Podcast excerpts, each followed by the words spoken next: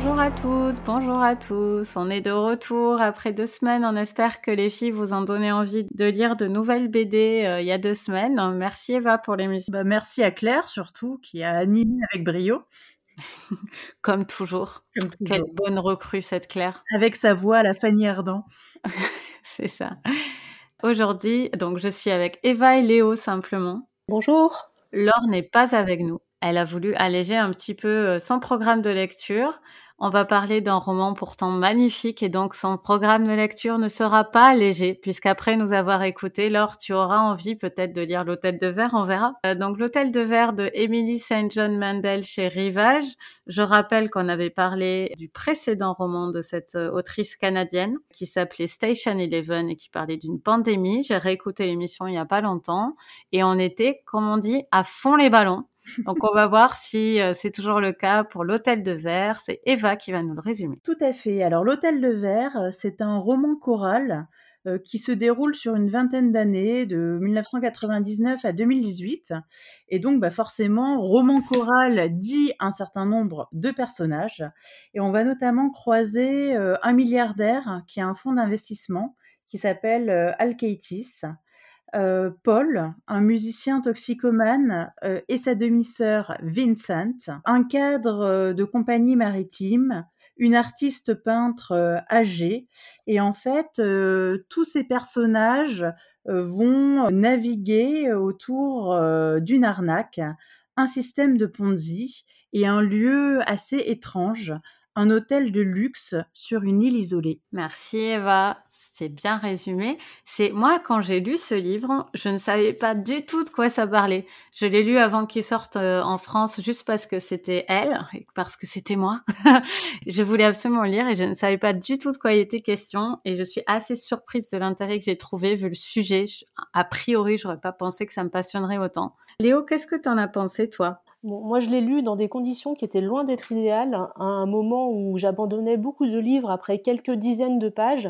Et là, pour être honnête, j'ai eu beaucoup, beaucoup de mal à entrer dans Ah, le livre. mince. Oui, donc euh, le premier tiers du livre, en fait, m'a semblé très long. Je l'ai traîné pendant des jours et des jours, je n'avançais pas, je me suis même endormie dessus un certain nombre de fois. Euh, au départ, j'a- j'avais vraiment peu d'intérêt pour les personnages.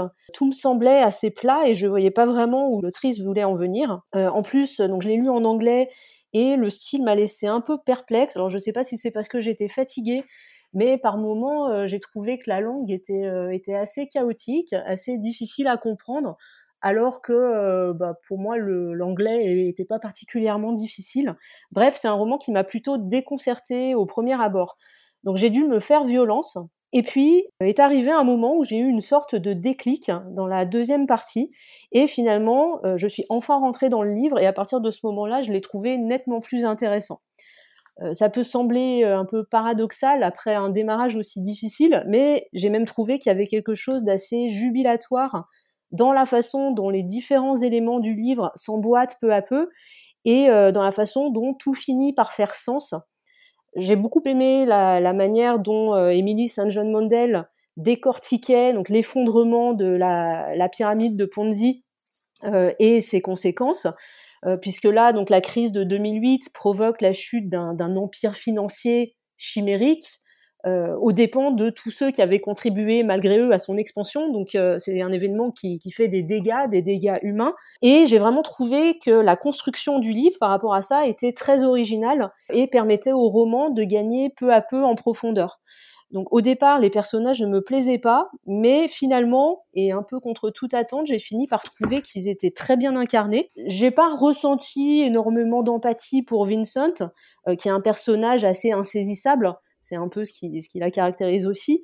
Mais justement, j'ai trouvé que ça donnait de la force au livre.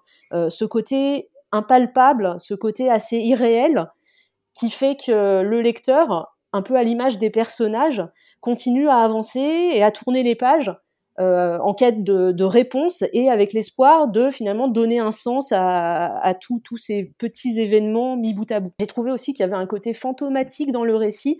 Ça crée une Mm. atmosphère intéressante. Bon, c'est- un livre qui est peuplé de figures un petit peu désabusées, euh, notamment toutes les victimes de, de l'arnaque, euh, des personnages qui, qui se retrouvent à errer un petit peu sans but, sans perspective, et qui ont assisté à l'effondrement du monde illusoire dans, lequel ils vivaient. Et euh, ben, Emily St. John Mundell, c'est une romancière qui a vraiment du talent, qui arrive à s'approprier son sujet. Là, c'est un sujet très différent de celui de Station Eleven, donc on avait lu pour les bibliomaniacs. Euh, elle s'approprie son sujet, elle le digère et elle le remanie à sa sauce avec beaucoup de créativité et ça donne quelque chose d'assez original et d'assez universel aussi. Euh, j'ai trouvé que c'était un livre plein d'humanité et finalement, donc euh, euh, l'auteur s'interroge avec beaucoup d'élégance sur sur la fragilité de nos existences et elle réussit à entremêler avec beaucoup d'aisance toutes les petites histoires qui composent son récit qu'on peut voir un peu comme une mosaïque de destin individuel. Dans le livre, on parle aussi beaucoup d'argent finalement et de l'impact que celui-ci peut avoir sur nos vies, mais c'est un thème qui est abordé de façon très subtile et qui est finalement une pièce du puzzle général. Donc finalement, j'ai apprécié le livre pour son côté intrigant. C'est un livre que je trouve assez brillant par certains côtés, malgré tout, voilà, je reste sur une impression générale un peu mi-figue, mi-raisin à cause du premier tiers du livre. Euh, et je suis pas sûre qu'il me marque aussi durablement que Station Eleven, que j'ai préféré personnellement et que je serais plus encline à recommander pour, euh, découvrir l'auteur. Merci Léo. Eva, qu'est-ce que tu en as pensé? Alors, euh, moi, c'est un livre que j'ai lu avec, euh, avec beaucoup de plaisir. Euh, comme toi, Coralie, je savais pas vraiment de quoi il retournait. Enfin, je savais qu'il y avait un, un système de Ponzi dans l'histoire parce que j'avais lu au détour d'une page ou d'une critique, effectivement, enfin, c'était mentionné. Donc voilà, je savais qu'à un moment donné, on, on tomberait là-dessus. Euh, mais euh, bon, j'en savais pas forcément plus euh, sur l'histoire, sur l'intrigue. Et en fait, bah, contrairement à Léo, je suis rentrée dedans avec beaucoup de facilité. C'est vraiment un livre que j'ai lu rapidement. Euh, dans lequel je me suis euh, sentie bien. Enfin, en tout cas, j'ai euh, j'ai totalement adhéré à ce que l'autrice proposait. Donc vraiment un grand plaisir de lecture. je pense que c'est surtout dû à, à l'ambiance. j'ai beaucoup accroché à l'ambiance. Il y a un côté effectivement un peu un peu flou, un peu sombre, nocturne, onirique, hypnotique en fait dans ce livre. Et pour moi, c'est vraiment la, la grande force du livre. Euh, ce que j'ai aimé aussi, c'est que on, on, nous parle d'un homme, c'est euh, c'est un, peu inspiré de l'affaire euh, Madoff. D'ailleurs, c'est drôle parce que Madoff, on enregistre euh, le jour de son décès, il vient de il vient de mourir. Oh ah bon? Vous saviez Non. Ben voilà, pas au courant. Bah, il, est, il vient de décéder en prison euh, il y a quelques heures. Et donc, ça m'a fait enfin, sourire, entre guillemets, en disant, tiens, en plus, on va parler ce soir de, de l'hôtel de verre. Euh, et euh, Emily St. John Mandel, bah, justement, c'est inspiré de lui, même si finalement l'histoire a pas grand-chose à voir. Mais en tout cas, ce cet homme qui était très implanté, qui avait une très bonne réputation, qui avait un fonds d'investissement qui s'est révélé être complètement complètement véreux et qui a mis sur la paille des milliers de personnes. En tout cas, oui, c'est c'est inspiré de, de, Madoff. Et donc, ce personnage, Alkaitis, on pourrait le trouver horrible antipathique, enfin vu l'impact que ces actes vont avoir sur sur la vie de, tant de personnes. Et en même temps, je trouve qu'elle en a fait un personnage euh, qui reste très humain, qui reste euh, assez attachant d'une certaine manière. Enfin moi j'ai aimé euh, notamment quand il est en, prison et qu'il imagine d'autres vies. Alors je sais pas si c'est une référence à, à Philip Ross puisqu'elle parle de de contre-vie en fait de, oui. en, prison. Enfin moi ça m'a fait penser forcément au, au roman éponyme de, de Philip Ross. Mais voilà, enfin c'était c'est un exemple parmi d'autres et je veux pas du tout euh, je veux pas du tout spoiler, mais euh, je trouve que voilà de il y a des petites fulgurances en fait dans ce livre. Il y a des il y a des trouvailles. Il y a quelque chose d'assez harmonieux dans ces histoires un petit peu euh, décousues qui finissent par se mettre en place. Et, et vraiment c'est un livre oui que j'ai que j'ai beaucoup aimé. Euh, que j'ai trouvé très plaisant à lire. Il y, avait un côté un peu comme être dans une un peu dans une piscine, euh, dans une piscine en nocturne. Euh, en fait aussi, il y a beaucoup d'eau aussi dans ce dans ce livre entre effectivement bah, le euh, le personnage qui est euh, dans la logistique maritime, il y a Vincent euh, qui travaille aussi sur un bateau, il y a le concept de, l'hôtel qui est sur sur une île. Enfin voilà, il y a un côté un peu aussi aquatique avec des eaux un peu lourdes, un peu profonde, sombre dans, dans ce livre. Et effectivement, j'ai aimé toute cette collection d'histoires et toutes les, les, petites trouvailles. Donc, je parlais de la contre-vie, mais il y a aussi cette ambiance un peu gothique, angoissante dans l'hôtel avec cette inscription, euh, cette inscription mystérieuse, enfin que je laisse les, les, lecteurs découvrir, mais qui qui va hanter un peu être le, le fil conducteur du livre. Donc j'ai trouvé vraiment que il y avait vraiment de très très belles choses dans ce roman. En revanche, le, point sur lequel je suis d'accord avec euh, Léo, c'est que je pense quand même que voilà, comme c'est un, livre qui est pour moi en tout cas surtout réussi pour son ambiance, euh, je me demande effectivement ce qui va euh, me rester à, plus long terme. Ayant lu bah, euh, forcément, hein, comme vous, Station Eleven, puisque on l'avait mis à l'affiche d'un Bibliomaniacs, j'avais quand même trouvé que Station Eleven était basé sur une histoire plus forte et plus marquante. Et si je devais recommander un livre d'Emily St. John Mandel, je pense que je recommanderais plus euh, Station Eleven, euh, qui est peut-être aussi un petit peu plus bah, contemporain par rapport, plus actuel, pardon, euh, par rapport à la, à, la période que l'on vit avec l'épidémie. Et je pense que Station Eleven, c'est un livre qui peut plaire vraiment à beaucoup de gens, des gens qui aiment les romans, des gens qui aiment le post-apocalyptique, des gens qui sont un petit peu éloignés de la littérature, mais qui vont être happés par cette histoire.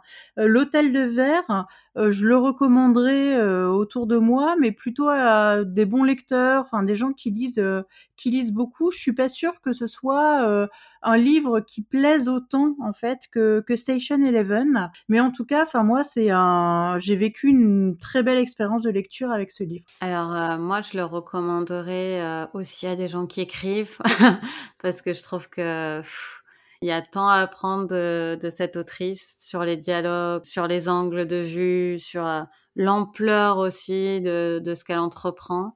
Alors, je suis d'accord euh, que je conseillerais quand même plus Station Eleven, mais alors je refuse de les mettre en concurrence parce que euh, vraiment les deux ont leur propre projet et et les deux, pour moi, sont des projets réussis. Le début du livre, je le trouve un petit peu audacieux puisqu'on va en apprendre beaucoup sur un personnage qui finalement aura une grande importance dans l'histoire, mais assez tardive. Et peut-être que c'est pour ça, Léo. En tout cas, moi, le début, je l'ai massacré. J'étais euh, avec ma fille, je devais m'occuper seule de ma fille pendant plusieurs jours. Je l'ai lu par tout petit bout. Et en même temps, je, je ne sais pas comment ça se faisait ce miracle, mais je savais exactement à chaque fois où j'en étais, mais sans savoir où j'allais par contre. Hein. Mais je savais qui était qui, enfin, je, les, choses étaient bien posées.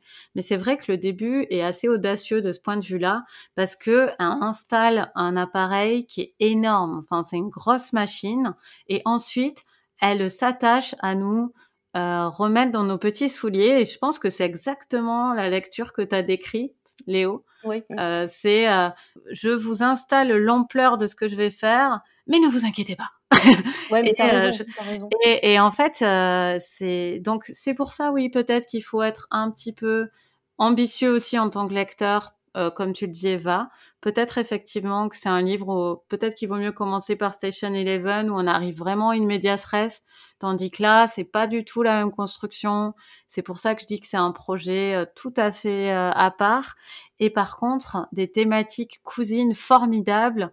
Je trouve que c'est vraiment l'autrice de, de l'écroulement de, de, des choses qui des illusions qui se brisent, comme tu disais, euh, du point de vue intime, Léo, des destins qui s'accomplissent pas, des, cette espèce de, de truc fantomatique qu'il y a dans le livre. C'est en même temps euh, gigantesque du point de vue de, de, ce que ça raconte et en même temps dans les détails des scènes, c'est merveilleux. Enfin, je veux dire, les scènes de la déchiqueteuse là, quand ils, quand les flics euh, sont sur le point d'arriver. Ah, mais je veux dire, on se croit vraiment dans une salle de ciné. Mais je dis ça, mais vraiment avec des étoiles dans les yeux. Ces scènes sont formidables, formidables parce qu'elle ose en plus les étirer. C'est-à-dire que toute cette partie-là, comparée à plein d'autres choses dans le livre, vu que c'est un livre choral, on n'a pas toujours des scènes très longues, mais elle sait exactement quand il faut mettre les scènes qui vont te marquer. Enfin, moi, je n'oublierai pas. Autant le livre, je retiendrai pas tout. C'est impossible de retenir tout des livres, même les livres excellents comme ça.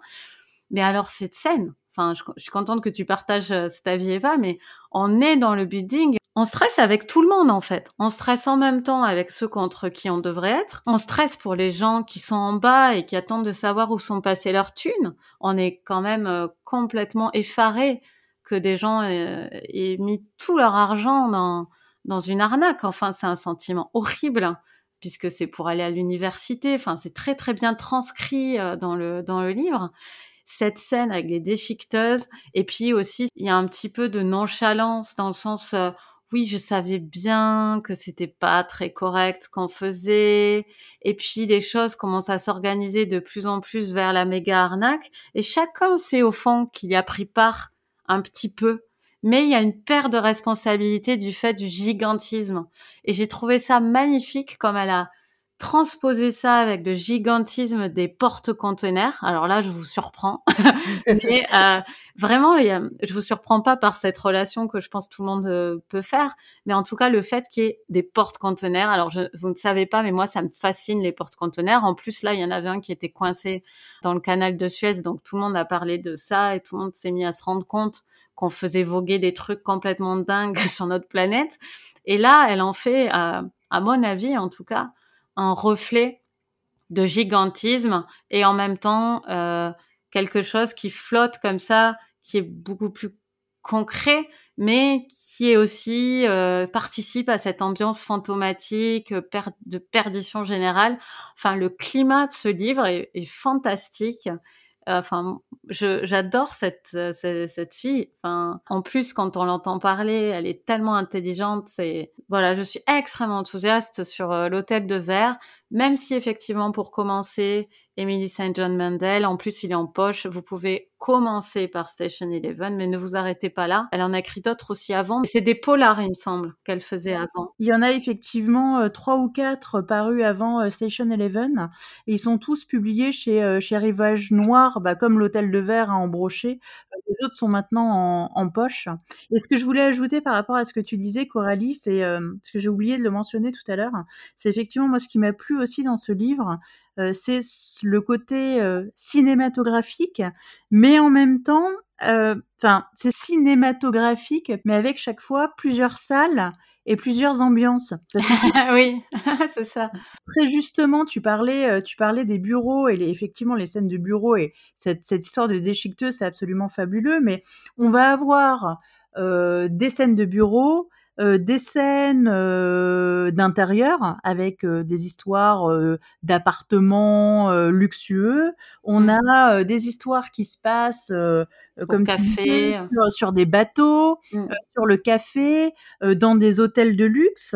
Et donc à chaque fois, enfin moi j'avais vraiment l'impression qu'il y avait la salle avec son ambiance, sa bande son différente, et en même temps, et il y a les salles de concert aussi, et en même temps c'est des ambiances à chaque fois qui sont très différentes, mais il y a un fil conducteur et elle arrive à donner une homogénéité à tout ça. Une homogénéité avec des personnages qui sont très différents, des lieux qui sont très différents et des ambiances qui sont très différentes. Et ça, j'ai trouvé, euh, j'ai trouvé ça vraiment très très fort au niveau de l'écriture et de l'incarnation de ce livre. Bon alors tentez-le, faites attention au début, gardez le cap, comme le porte-conteneur. Oui, euh, le début a du sens en fait rétrospectivement, même mm. si effectivement il faut lutter, il faut s'accrocher, mais enfin pour moi ouais, le, début tel qu'il est construit participe à la réussite du roman. Euh, oui, vous le regretterez pas. Et il y a une vraie mm. jubilation, comme je l'ai dit, et pour toutes les raisons que vous avez évoquées sur le côté cinématographique, euh, bah, qui fait que au bout d'un moment on n'arrive plus à s'arrêter.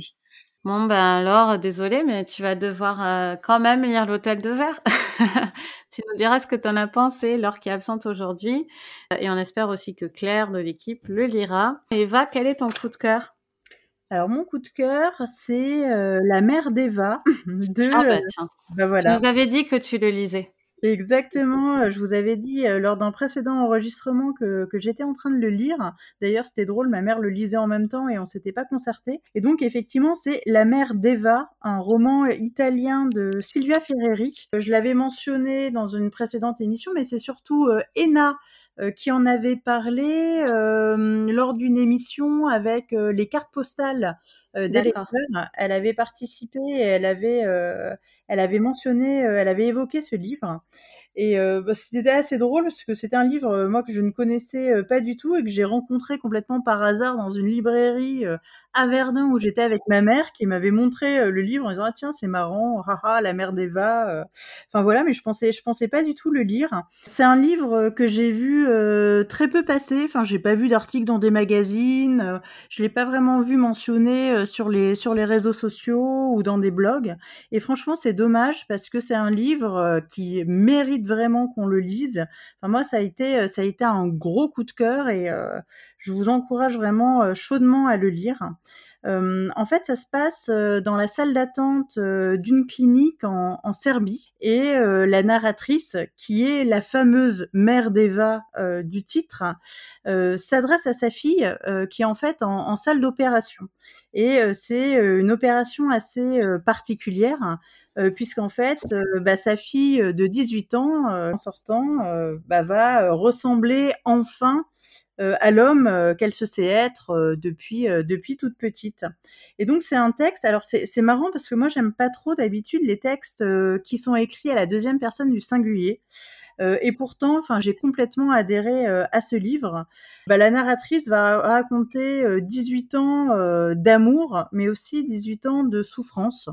Donc, elle raconte sa maternité, elle raconte les premières années qui sont plutôt heureuses, et puis bah, les petites excentricités en fait de sa fille, qui sont, elle le pense, des excentricités d'enfant sa fille Eva, euh, qui dit qu'en fait elle est un garçon, euh, qui dit qu'elle veut un zizi, euh, qui dit qu'elle s'appelle pas Eva mais qu'elle s'appelle Alessandro.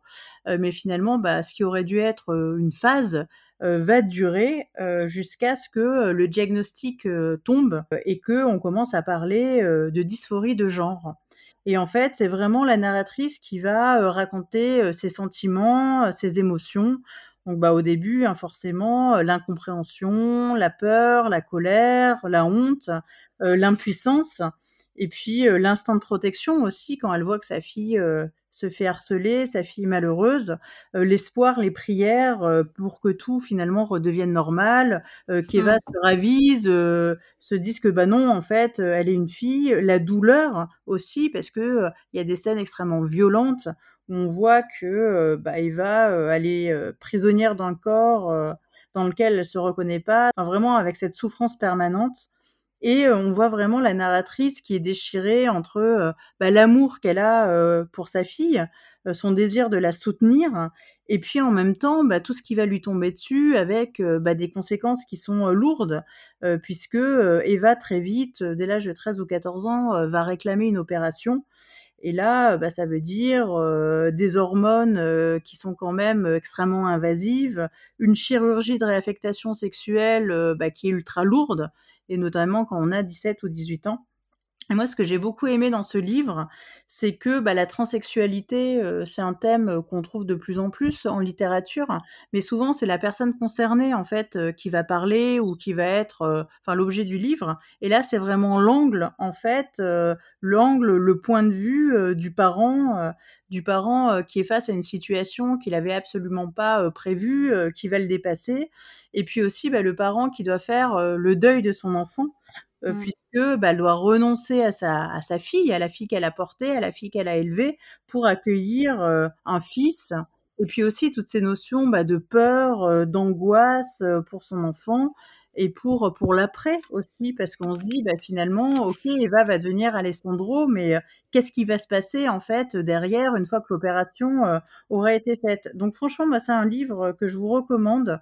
L'angle est ultra original. Enfin, franchement, tout ce qui est dimension psychologique aussi est vraiment travaillé et l'amour et la, la, souffrance. Enfin, c'est vraiment des, des émotions en fait qui sont extrêmement bien décrites euh, par l'autrice. Enfin, je je connaissais pas du tout cette, euh, cette autrice euh, Sylvia Ferreri. Je sais pas si c'est un premier roman ou si elle en a écrit d'autres, mais en tout cas, enfin moi je l'ai trouvé vraiment magnifique. Bah merci Eva, ça donne envie. Et j'aime bien l'angle aussi, forcément, tu t'en doutes. C'est intéressant. Qu'est-ce que vous êtes en train de lire, les filles? Léo, tu lis quoi? Je lis Expiration de Ted Chiang. C'est un recueil de nouvelles de science-fiction que je lis en anglais, mais qui est paru en français chez De Noël dans la collection Lune d'encre. Ça te plaît? Eh ben écoute, pour l'instant j'ai lu la première nouvelle que j'ai trouvée euh, bah, plutôt pas mal du tout. Donc euh, j'attends de voir la suite.